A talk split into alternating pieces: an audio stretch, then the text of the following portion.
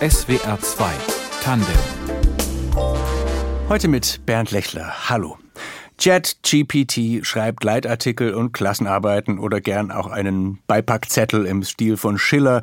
Stable Diffusion malt Bilder mit Wunschmotiv und hat Picassos Pinselstrich ebenso drauf wie den von Dali.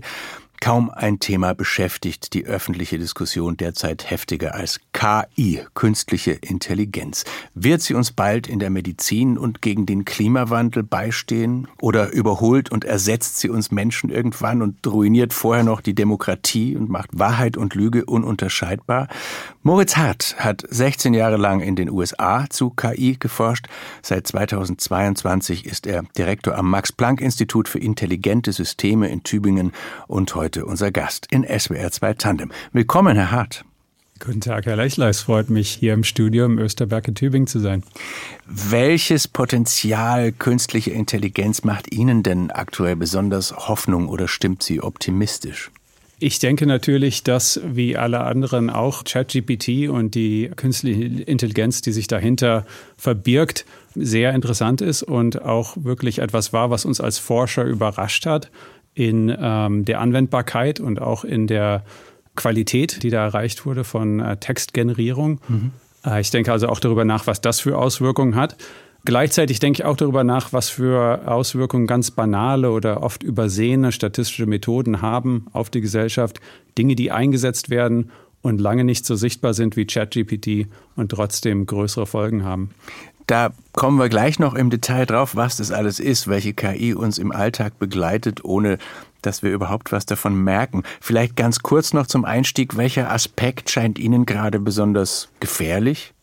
Besonders gefährlich scheint mir, dass immer mehr die künstliche Intelligenz im Prinzip Menschen lenkt und gesellschaftliche Vorgänge steuert, ohne dass wir überhaupt genau wissen, wo das passiert und wie das passiert, sei es über die digitale Plattform oder über die künstliche Intelligenz, die in Verwaltung eingesetzt wird oder in verschiedenen Teilen der Regierung zunehmend. Oft wissen wir gar nicht, was das macht, was da passiert und was wir eigentlich gerne von solchen Methoden hätten. Bevor wir auf die faszinierenden bis auch furchterregenden Zukunftsszenarien eingehen, Herr Hart, die unsere Fantasie und den Diskurs ja zurzeit sehr beflügeln, fangen wir vielleicht kleiner an. Sie sagten das schon, dass im Alltag wir auch ganz viel mit künstlicher Intelligenz zu tun haben, die wir gar nicht spüren. Was wären dafür gute Beispiele? Ja, die künstliche Intelligenz, so wie man das heute versteht, ist ja eigentlich nur so eine Form von statistischer Datenverarbeitung. Es geht also um ganz banale Algorithmen, die viele Daten äh, sich anschauen und in diesen Daten irgendwelche Muster erkennen und dann basierend auf diesen Mustern äh, Klassifizierungen treffen oder Vorhersagen machen. Und oft sind solche Methoden auch eher bürokratischer Natur, also dass man darüber entscheidet, wie irgendwelche Vorgänge gelenkt werden oder was man wie klassifiziert und so weiter. Und natürlich auch auf digitalen Plattformen, wie wir sie im Internet kennen, sind ständig solche Methoden im Einsatz, um zum Beispiel auszusuchen, welche Werbung Sie sehen, wenn Sie jetzt auf Google suchen oder welche Videos Sie sehen, wenn Sie jetzt auf YouTube gehen oder welche Newsartikel Sie sehen, wenn Sie auf Facebook gehen. Das alles wird von solchen statistischen Methoden gemacht, die eben jetzt unter diesem Namen künstliche Intelligenz populär geworden sind. Und wir haben damit eigentlich jeden Tag zu tun. Und zunehmend eben auch im öffentlichen Leben äh, werden sie eingesetzt, um Vorgänge zu steuern, ja. Und was jetzt so viel Aufsehen erregt, ist ja diese generative künstliche Intelligenz, also die jetzt wirklich auch aus sich heraus offenbar was schaffen kann. Wie würden Sie diese Schwelle beschreiben, an der wir da gerade stehen? Das ist ein interessantes Beispiel. ChatGPT, wie Sie schon gesagt haben, ist eigentlich gar nicht von der Methode her neu. Was ChatGPT macht oder die Methode, die dahinter steckt, ist eigentlich immer nur ganz stur das nächste Wort in einem Satz vorherzusagen. Also ChatGPT, der Algorithmus dahinter, der hat sich einfach das ganze Internet angeschaut und hat sich gemerkt, welche Wörter auf was folgen und hat sich die Frequenzen gemerkt, die Wahrscheinlichkeiten und gibt die dann so wieder. Also wenn Sie jetzt einen Satz anfangen mit die Sommerferien sind, dann weiß der Algorithmus, dass darauf folgt lang oder schön oder zu sechs kurz. Wochen lang. Zu kurz, zu kurz vielleicht auch, genau. Und ähm, das hat er also gelernt aus einfach Daten, die im Internet sind und gibt es dann so weiter. Was man nicht wusste bis vor kurzem, ist, wie sehr man diese Methode skalieren kann, wie sehr man sie auf riesige Datenmengen anwenden kann und was dann tatsächlich passiert, wenn man das auf äh, irrsinnige Rechenkapazitäten hochzieht dann kriegt man eben solche Phänomene wie ChatGPT, wo wirklich es so scheint, als ob da was Intelligentes vor sich geht. Und die Qualität der Texte, die da generiert werden, eben überraschend gut sind. Das hat natürlich auch Experten überrascht. Aus welcher Perspektive schauen Sie da nun drauf? Was ist Ihr Forschungsfeld am Tübinger Max-Planck-Institut? Mein Forschungsgebiet sind sozusagen die sozialen Fragestellungen zur künstlichen Intelligenz und zu Algorithmen äh, weit gefasst. Ich interessiere mich also für algorithmische Entscheidungsverfahren in sozialen Bereichen. Also wenn sie auf irgendwelche Menschen eine Auswirkung haben, sei es durch äh, Auswahlverfahren oder durch eben die Moderation von Inhalten auf digitalen Plattformen. Und da stelle ich mir sozusagen die Frage, was kann da passieren? Wie kann man das mathematisch formulieren, was da passieren kann, was da für Kriterien sind, die man gerne erfassen würde? und wie man dann algorithmisch solche Probleme angehen kann. Was kann denn passieren? Also was für Probleme sehen Sie vor allem? Also eine Sache, die ich schon angesprochen hatte, ist, dass Algorithmen eben auch steuern und uns steuern können.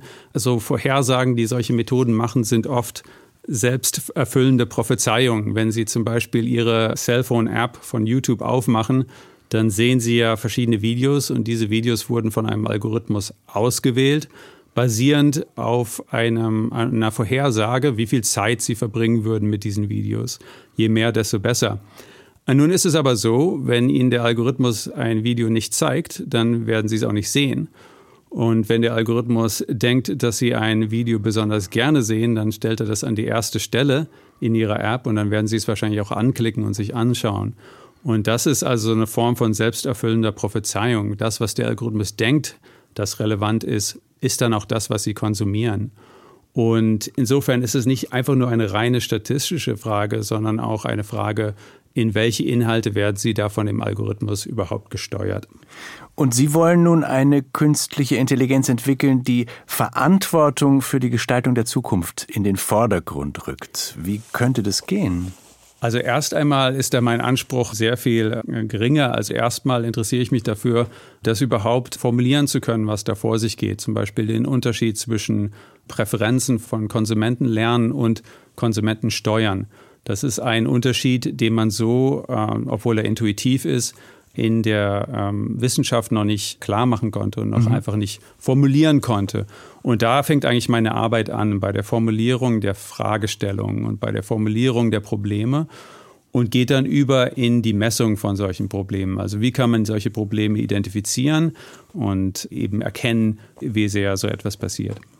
Eine Ungerechtigkeit von Algorithmen, über die ich gelesen habe, ist, dass wenn man zum Beispiel KI einsetzt, um Bewerber für einen Job auszusuchen und die KI guckt sich an, wie das in der Firma bisher so gelaufen ist, stellt fest, da haben vor allem Männer gearbeitet, dann denkt die KI, so will man das wohl und sortiert weibliche BewerberInnen aus, obwohl man das gar nicht im Sinn hatte. Als Laie würde ich denken, aber das ist doch ganz leicht, der KI zu sagen, wir wollen aber mehr Frauen. Wo ist das Problem? Richtig, das ist ein Beispiel, was mit äh, statistischen Methoden eigentlich immer kommt. Das äh, läuft so unter dem Namen von Fairness oder, oder Unfairness in diesem Fall. Und es beruht eben darauf, dass tatsächlich diese Algorithmen irgendwelche historischen Assoziationen, historische Muster in den Daten gefunden haben und diese dann sozusagen in die Zukunft übertragen. Ich mache das gerne äh, an einem ähnlichen Beispiel klar das Anwerben des Jobs, also wenn Sie jetzt online nach einem Job suchen, welche Werbung sehen Sie denn da überhaupt? Ja. Und wenn der Algorithmus jetzt gelernt hat, dass traditionell hauptsächlich Männer auf eine Programmierungsjob Werbung äh, ansprechen, dann wird er das eben auch so äh, den Leuten zeigen. Und das, was das Ganze so schwierig macht, ist, dass der Algorithmus nicht explizit auf persönliche Attribute anspricht. Also es ist nicht so, dass da explizit Geschlecht irgendwie in den Daten vorkommt und der Algorithmus sagt, ich hätte gerne mehr Männer. Also der Algorithmus benutzt eben irgendwelche statistischen Muster, die oft sehr subtil sich in den Daten widerspiegeln, zum Beispiel in ihrer Browsing-Geschichte, also was sie äh, in der Vergangenheit angeklickt haben im Internet. Daraus kann der Algorithmus dann erkennen, worauf sie in der Zukunft klicken werden, aber da taucht nirgendwo explizit ihr Geschlecht auf. Das ist einfach nur implizit in diesen Mustern so verankert. Und nach wie vor kann man wahrscheinlich sagen, der Algorithmus selber weiß nicht, was er tut. Der Algorithmus weiß nicht, was er tut. Der Algorithmus will einfach, dass mehr Leute auf äh, die Werbung klicken. Und wenn das so der Fall ist, dass bei Männern die Wahrscheinlichkeit 70 Prozent ist und bei Frauen 69 Prozent, das mag ein kleiner Unterschied sein, dann wird der Algorithmus trotzdem die Werbung lieber nur den Männern zeigen, weil die Wahrscheinlichkeit noch höher ist und somit mehr Klicks erhalten werden. Wir sind übrigens beide echt, der Herr Hart und ich, oder zumindest von mir kann ich es mit Sicherheit sagen. Bei SWR 2 wird es auch so bleiben. Aber ganz allgemein, Herr Hart, wie lange könnte das dauern, bis man als Radiohörerin nicht mehr sicher weiß, ob man Menschen oder Maschinen zuhört? Bei solchen Prognosen bin ich oft vorsichtig, weil sich da die Experten auch ziemlich vertan haben. Ein gutes Beispiel sind die autonomen Fahrzeuge. Wenn Sie sich erinnern, 2016 sollte das Jahr des selbstfahrenden Fahrzeugs werden und wir müssten gar nicht mehr selbst lenken. Ein anderes Beispiel ist der berühmte KI-Pionier Jeff Hinton, den ich sehr schätze. Der hatte 2017 gesagt, dass äh, man jetzt aufhören muss, Radiologen auszubilden, einfach weil die Bilderkennung so weit fortgeschritten ist, dass man Radiologen gar nicht mehr braucht und die alle vom Computer ersetzt werden. Solche Prognosen waren alle falsch, deshalb ist es schwierig, über solche Technologie Aussagen zu machen. Trotzdem denke ich, dass in manchen Gebieten äh, der Wirtschaft sich sehr viel tun wird. Und das sind oft nicht die Gebiete, von denen man das gedacht hätte. Mhm.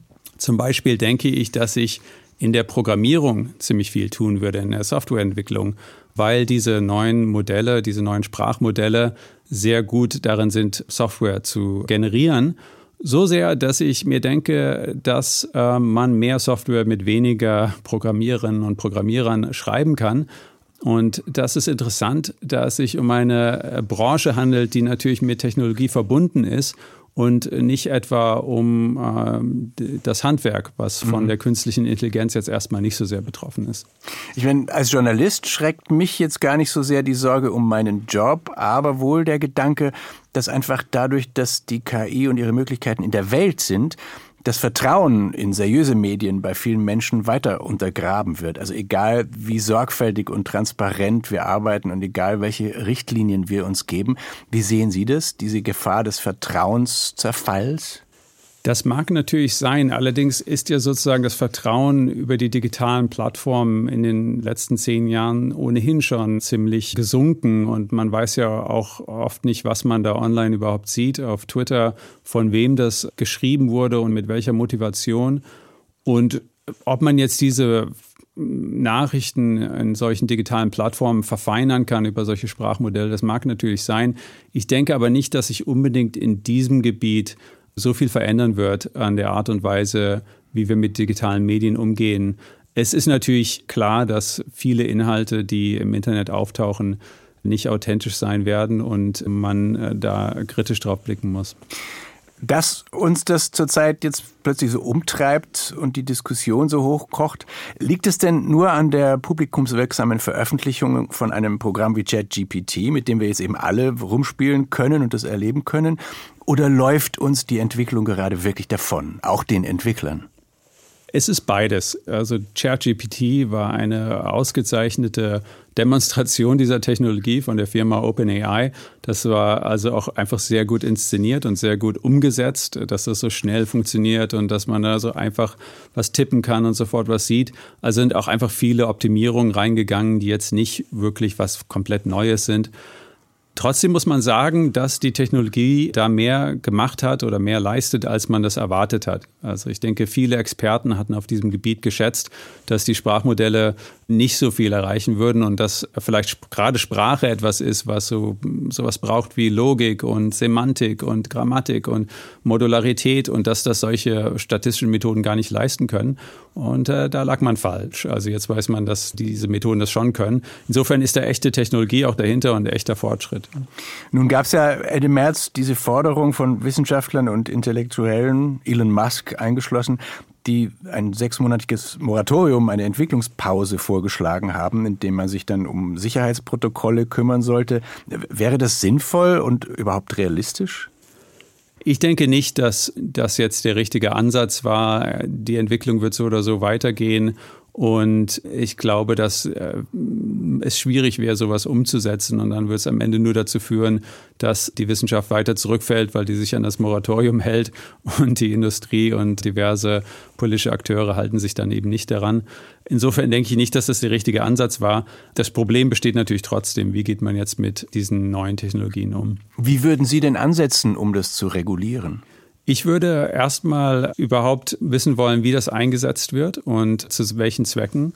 Ich denke, dass digitale Medien sowieso schon äh, der Brennpunkt für Regulierung sind und eben äh, auch diese Sprachmodelle sich hauptsächlich auf digitalen Medien auf, äh, auswirken würden, weil es eben Texte generiert auf solchen Medien. Und da machen ja gerade in Europa schon, also gibt es ja schon viele Ansätze, den Digital Service Act und den Digital Markets Act, der probiert, auf solche digitalen Plattformen Einfluss zu nehmen. Ob das effektiv sein wird, ist natürlich noch nicht klar. Und Sie sagen ja, die Informatik hat sich sowieso schon äh, auch in der Vergangenheit an der Gesellschaft vorbei entwickelt, also so die sozialen Konsequenzen ihrer Erfindungen und Errungenschaften vernachlässigt. Ein bisschen was davon haben wir jetzt schon angesprochen. Was finden Sie noch relevant da, worum man sich endlich kümmern müsste? Ja, als Beispiel, als ich angefangen habe zu studieren, äh, da dachte man, dass die Informatik natürlich rein mathematisch ist, kombinatorisch, diskrete Mathematik, dass man da Algorithmen entwickelt, sowas wie Sortierverfahren und verschiedene Berechnungsverfahren. Man hätte nicht gedacht, dass man jetzt so schnell nachdenken müsste über Probleme wie die Sicherung der Privatsphäre oder Fairness oder eben den Einfluss, den solche Technologien auf die Gesellschaft haben. Und als ich angefangen habe zu promovieren, wurde es eigentlich sogar noch belächelt als ich angefangen habe, über Fairness zu forschen, war das so etwas, wo die Leute gesagt haben, ach, das machen doch vielleicht Anwälte oder Sozialwissenschaftler, aber das müssen wir doch nicht in der Informatik machen.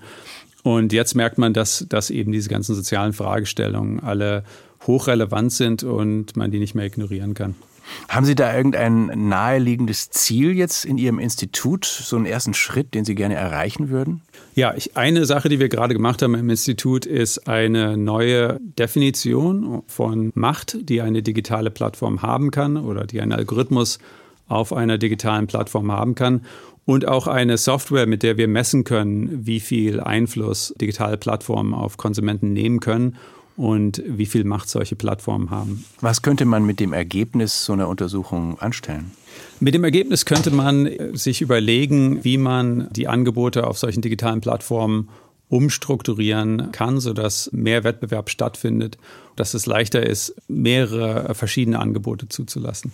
Moritz Hart ist unser Gast heute in SWR 2 Tandem, Informatikprofessor, seit kurzem in Tübingen, davor 16 Jahre lang in den USA. Zuletzt, Herr Hart, an der University of California in Berkeley. Das ist, glaube ich, jetzt nicht viel größer als Tübingen, aber vermutlich doch ganz anders. Sind Sie schon angekommen im Schwäbischen? Berkeley ist in der Tat ganz anders als Tübingen, äh, ungefähr die gleiche Größe, aber zwischen Oakland und Richmond und San Francisco drei Metropolen.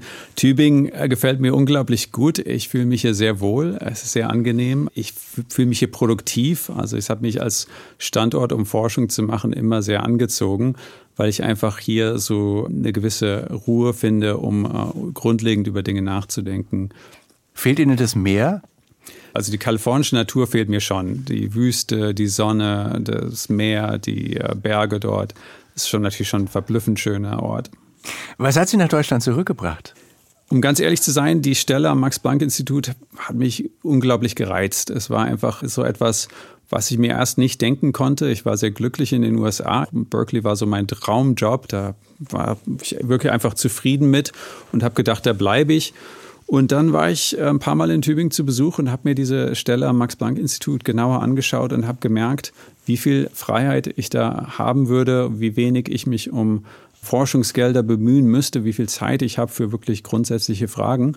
Und diese Idee wuchs dann irgendwie an mir und irgendwann habe ich dann den Sprung ins kalte Wasser gewagt und den Schritt nach Deutschland gemacht also vom Silicon Valley ins sogenannte Cyber Valley, also dieses Forschungskonsortium auf dem Gebiet der künstlichen Intelligenz, zu dem auch die Uni Tübingen und die Uni Stuttgart und eben auch das Max-Planck-Institut für intelligente Systeme gehören. Wie kriegen Sie das mit, diese Zusammenarbeit? Was eröffnet das für Möglichkeiten? Das war in der Tat auch ein wichtiger Faktor, dass in Tübingen so eine richtige Gemeinschaft entstanden ist für künstliche Intelligenz, dass es nicht nur ein isoliertes Institut ist, sondern dass da wirklich ein Campus zusammenwächst, wo man viele Forscherinnen und Forscher findet, wo man äh, Unternehmer findet, wo man Anschluss an die Politik hat, wo sich einfach was tut. Und äh, mir hat dieser gesamte Standort sehr gut gefallen. Es sind, Sie sagen Unternehmen, also auch große Firmen wie Bosch oder BMW beteiligt. Was steuern die bei? Warum soll das zusammengehören? Genau, also ein großes Forschungslabor, was wir jetzt auf dem Campus haben, ist das von Amazon, mhm. was natürlich in Tübingen auch etwas umstritten war. Braucht jetzt Tübingen ein Amazon Lab oder nicht? Manche Studenten fanden das nicht so super. Was aber wichtig ist für so einen Standort, ist natürlich, dass man nicht nur eine Option hat, sondern dass man verschiedene Arbeitgeber hat, dass man verschiedene Startups hat, dass äh, man nicht nur Forscherinnen und Forscher anzieht, sondern auch Leute, die das umsetzen können in die Industrie. Und gerade was äh, so etwas wie das Silicon Valley auszeichnet, dann ist das ja das ganze Netzwerk und nicht nur eine einzelne Uni, sondern eben auch diese ganze Gemeinschaft, die da ansässig ist und diese Dynamik, die daraus entsteht. Wobei ja schon allgemein so ein Thema ist, dass viel dieser Macht und dieses Geldes, die mit KI und überhaupt mit äh, den digitalen Möglichkeiten verbunden sind, in privater Hand liegen bei Google und bei Amazon und bei Apple. Muss man da aufpassen, dass man nicht den Bock zum Gärtner macht oder wie, wie sehen Sie das? Das war in der Tat eine Sache, die mich am Silicon Valley gestört hat, aber auch an der Forschung in den USA, dass es wirklich sehr nah an der Industrie ist und dass viele Gelder aus der Industrie kommen. Das ist jetzt nicht so, dass die Industrie da explizit einem vorschreiben würde, woran man arbeitet, aber es ist einfach so eine Verstrickung, woraus sich dann ergibt, dass die Forscherinnen und Forscher einfach allgemein mehr an industriellen Fragen arbeiten und mehr an den Dingen die dann Google auch gut findet, damit man dann irgendwie neue Gelder von Google kriegt oder neue Gelder aus einer Firma. Und die Professoren in den USA müssen sich ebenso das Geld so zusammensuchen, oft auch von Firmen oder aus der Verteidigung oder eben äh, kleinere Mengen aus öffentlichen Geldern. Und das Problem sehen Sie jetzt aber in Deutschland oder in, Tübingen nicht, weil Sie jetzt auf Amerika wieder übergeleitet haben? Genau, das ist ein Vorteil von der Max-Planck-Gesellschaft ist, dass ich da ähm, eben finanziert werde über die Gesellschaft und unabhängig bin von Industriegeldern. Insofern stört mich dann auch so ein Forschungslabor von Amazon nicht, weil ich eben nicht von Amazon Geld bekomme und da auch nicht äh, mitmachen muss, außer ich möchte das. Ich meine, Sie haben das ja auch von innen sozusagen gesehen. Sie haben vor Ihrer Berufung nach Berkeley auch bei Twitter und IBM und Google gearbeitet. Was haben Sie bei Google zum Beispiel gemacht? Bei Google habe ich tatsächlich an Fairness gearbeitet. Das war so die Anfangszeit von Deep Learning damals, 2016. Das war gerade so, als das alles richtig losging. Ich war dann im Google Brain Team, was äh, sich mit äh, Deep Learning beschäftigt hat. Und es war eine ganz spannende Zeit und ich habe äh, probiert bei Google so ein bisschen äh, das Thema Fairness durchzusetzen, was am Anfang äh, nicht so gut ankam und auch nur langsam dann irgendwie von der Firma so akzeptiert wurde. Aber dann, nach zwei Jahren oder so, hat sich dann eine firmenweite Initiative gegründet zum Thema Fairness. Und es wurde also so ein Thema, was Google dann wirklich stark bearbeitet hat. Und so kann man eben schon äh, solche Themen auch in, in Firmen bearbeiten. Also es war nicht unmöglich. Mein Google ist die Firma, die lange diesen Wahlspruch Don't be evil hatte. Also man wollte auf jeden Fall zu den Guten gehören was man ja von außerhalb längst völlig anders bewertet. Wie fanden Sie den Spirit dort? Also gerade was so die gesellschaftliche Verantwortung betrifft, haben diese Tech-Leute dann einen Sinn für oder blenden die das aus? Es ist schon so, dass da viele Leute in der Firma kritisch denken und viele Leute wollten natürlich schon am Anfang, als sie da eingestiegen sind, irgendwie die Welt ein bisschen verbessern und sind jetzt so ein bisschen ernüchtert, dass es nicht so richtig geklappt hat. Und da ähm, herrscht dann auch viel Unmut bei Google gerade darüber, dass die Firma vielleicht doch nicht so gut war, wie man es gehofft hatte. Da äh, war also intern schon viel Spannung vorhanden und äh, es war nicht so, dass das alles nur Brainwash war und niemand äh, sich mit den Problemen befasst hat. Natürlich ist es schon so, dass die Leitung in diesen Firmen äh, eine Sichtweise hat, die natürlich solche Probleme nicht priorisiert.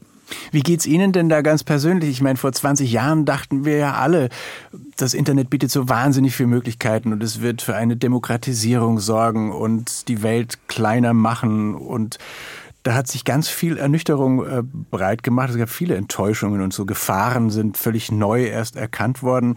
Wie hat sich Ihr Verhältnis dazu verändert? Ich denke, wir haben schon viele Fehler gemacht, die man äh, verbessern sollte oder die man einfach nicht mehr machen sollte. Diese Plattformen, die da kreiert wurden, Facebook oder Twitter, ich denke, dass wir einfach mittlerweile genug wissen, um zu sagen, als Gesellschaft war das unterm Strich negativ. Wir wären wahrscheinlich besser gefahren ohne diese Plattform. Und das ist auch meine persönliche Meinung, dass es äh, besser wäre, wenn wir Facebook und Twitter nicht hätten. Also manche Sachen finde ich einfach, haben gar nicht funktioniert. Wäre man, sollte man besser sein lassen. Trotzdem sehe ich natürlich immer noch viel äh, Hoffnung in den Algorithmen und in dem äh, maschinellen Lernen, um tatsächlich wirkliche Probleme zu lösen oder Dinge, die eben immer noch schwer sind, effizienter zu machen. Wir kamen gerade auf die sozialen Medien, Herr Hart, und Sie haben sich gerade mit Twitter besonders beschäftigt. Was war das für eine Fragestellung? Ich war zwei Jahre lang bei Twitter als Berater tätig, äh, während ich Professor in Berkeley war, habe mich dort beschäftigt mit Fragestellungen zu der algorithmischen Moderierung von Inhalten auf Twitter. Die Frage, die viele natürlich zu Twitter haben, ist, welche Tweets sieht man denn überhaupt, wenn man jetzt Twitter aufmacht, seit 2016 sind diese Tweets eben algorithmisch sortiert. Vorher war das einfach eine chronologische oder umgekehrt chronologische äh, Reihenfolge. Was zuletzt getweetet wurde, hat man als erstes gesehen. Und seit 2016 ist das ein Algorithmus, der verschiedene Signale verarbeitet und dann diese Tweets eben äh, umsortiert. Und da besteht natürlich seit Jahren eine heftige Diskussion darüber, wer hat von dieser algorithmischen Umverteilung Nutzen gezogen und äh, wer hat daraus Nachteile erhalten. Nämlich? Wir haben uns die Politik angeschaut. Wir haben uns sieben Länder und alle größeren Parteien in diesen sieben Ländern äh, angeschaut, darunter auch Deutschland und die USA, und haben geschaut, wie viel Sichtbarkeit haben verschiedene politische Parteien auf Twitter. Was uns bei dieser Fragestellung sehr geholfen hat, ist, dass die Ingenieure von Twitter vor Jahren eine sogenannte Kontrollgruppe an Benutzern aufgestellt haben, die niemals die algorithmische Timeline gesehen haben. Also es gibt ein Prozent aller Twitter-Benutzer haben eben nicht den Algorithmus, sondern haben die ganz normale chronologische Verteilung. Ah.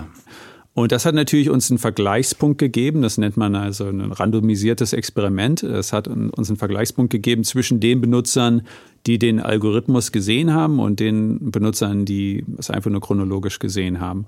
Und daraus konnten wir eben Rückschlüsse machen, wie viel verschiedene Parteien äh, eben von dem Algorithmus Nutzen hatten. Und was war das Ergebnis? Das Ergebnis war, dass eigentlich überwiegend, Deutschland war eine Ausnahme, überwiegend die äh, rechten Parteien daraus einen Nutzen gezogen hatten und es besser geschafft haben, irgendwie diesen Algorithmus für ihre eigenen Zwecke und für ihre eigene Sichtbarkeit zu benutzen. Das hängt natürlich auch damit zusammen, und das kriegen halt die 99 Prozent zu sehen, auch auf anderen Plattformen, dass halt das klickt, was möglichst krass ist, egal ob es richtig ist oder nicht, was Emotionen schürt. Wird sich das denn je ändern lassen, solange dieses Werbemodell herrscht und die Plattformen einfach Interesse haben, dass wir alle möglichst lang auf ihnen bleiben und deswegen ködern sie uns mit diesen simplen Reizen? Das war tatsächlich etwas anders in dieser Studie. Also es war nicht so, dass einfach extrem mehr sichtbar war. Es war nicht unbedingt so, dass die extremen Parteien sichtbarer waren. Es waren tatsächlich die rechten Parteien. Außer in Deutschland, wo die Mitte stärker sichtbar war als die Extreme. Aber es war nicht so, dass wir gesehen haben, dass die extremen Inhalte unbedingt eine höhere Sichtbarkeit haben.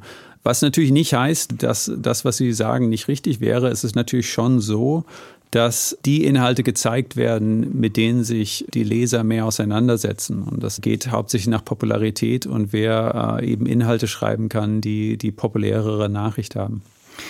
Das sind die wirtschaftlichen Interessen, die es oft problematisch machen auf Social-Media-Plattformen und anderswo im Internet.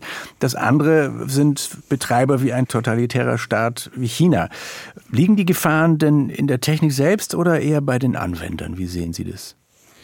Ich denke, in diesem Fall liegt das Problem wirklich in äh, der Plattform selbst. Also ich denke, die Art und Weise, wie Inhalte auf Twitter gezeigt werden und strukturiert werden, hat einfach nicht genug Kontext, um dem Leser zu zeigen, was da vor sich geht oder sinnvolle Anhaltspunkte zu geben, wie man das jetzt kritisch abwägen kann. Und ich denke, da kann man nicht groß rumreparieren an Twitter. Man kann Twitter nicht unbedingt besser machen oder, oder fixen, sondern es ist einfach so von der Art her eine Form, äh, Inhalte zu zeigen, die sehr problematisch ist. Und äh, wir sollten uns halt überlegen, wie wir Inhalte konsumieren möchten. Und vielleicht sind die Antworten da etwas langweilig. Vielleicht ist es einfach richtig, mehr äh, Bücher zu lesen und weniger Twitter. Und das äh, möchten natürlich nicht so viele Leute hören. Mehr an die frische Luft gehen. Mehr an die frische Luft gehen. Genau. Aber es trifft ja alles Ihr Thema, die sozialen Grundlagen der Informatik. Was sind denn Ihre nächsten Projekte? Was werden Sie als nächstes angehen?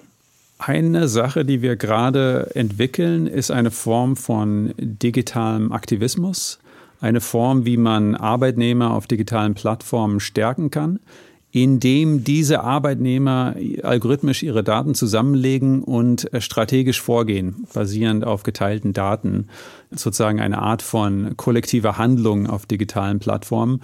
Und wir konnten zeigen, dass diese algorithmische Vorgehensweise sehr effektiv sein kann, eben äh, den Arbeitnehmern auf solchen digitalen Plattformen einen höheren Nutzen zu bringen.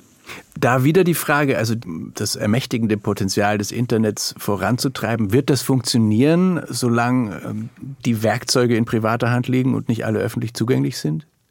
Ich denke, dass man da schon mehr machen kann. Oft haben ja diese digitalen Plattformen äh, arbeiten mit einer sehr großen Informationsasymmetrie, dass wir sehr wenig wissen und die Plattformen sehr viel wissen.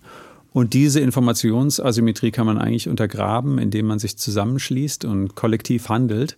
Und das ist, denke ich, ein Kanal, der, den wir noch nicht genug ausgenutzt haben. Und da kann man im Prinzip auch Sachen erreichen, ohne dass man auf die Politik wartet, bis da Regulierung stattgefunden hat. Vielleicht kommen wir zum Schluss nochmal auf das Stichwort KI und auf die generative künstliche Intelligenz zurück, mit dem wir angefangen haben.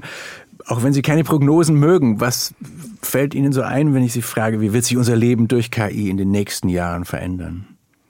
Ich denke, wir werden Sprachmodelle stark einsetzen in Bereichen wie Programmierung, Schreiben, dass wir damit unsere E-Mails zum Teil schreiben werden, dass wir damit auch lernen werden zum Teil, dass wir da Informationen rausziehen. Also es wird definitiv ein Produkt sein, was wir stark benutzen, so ähnlich wie die Google-Suche ein Teil von unserem Leben wurde.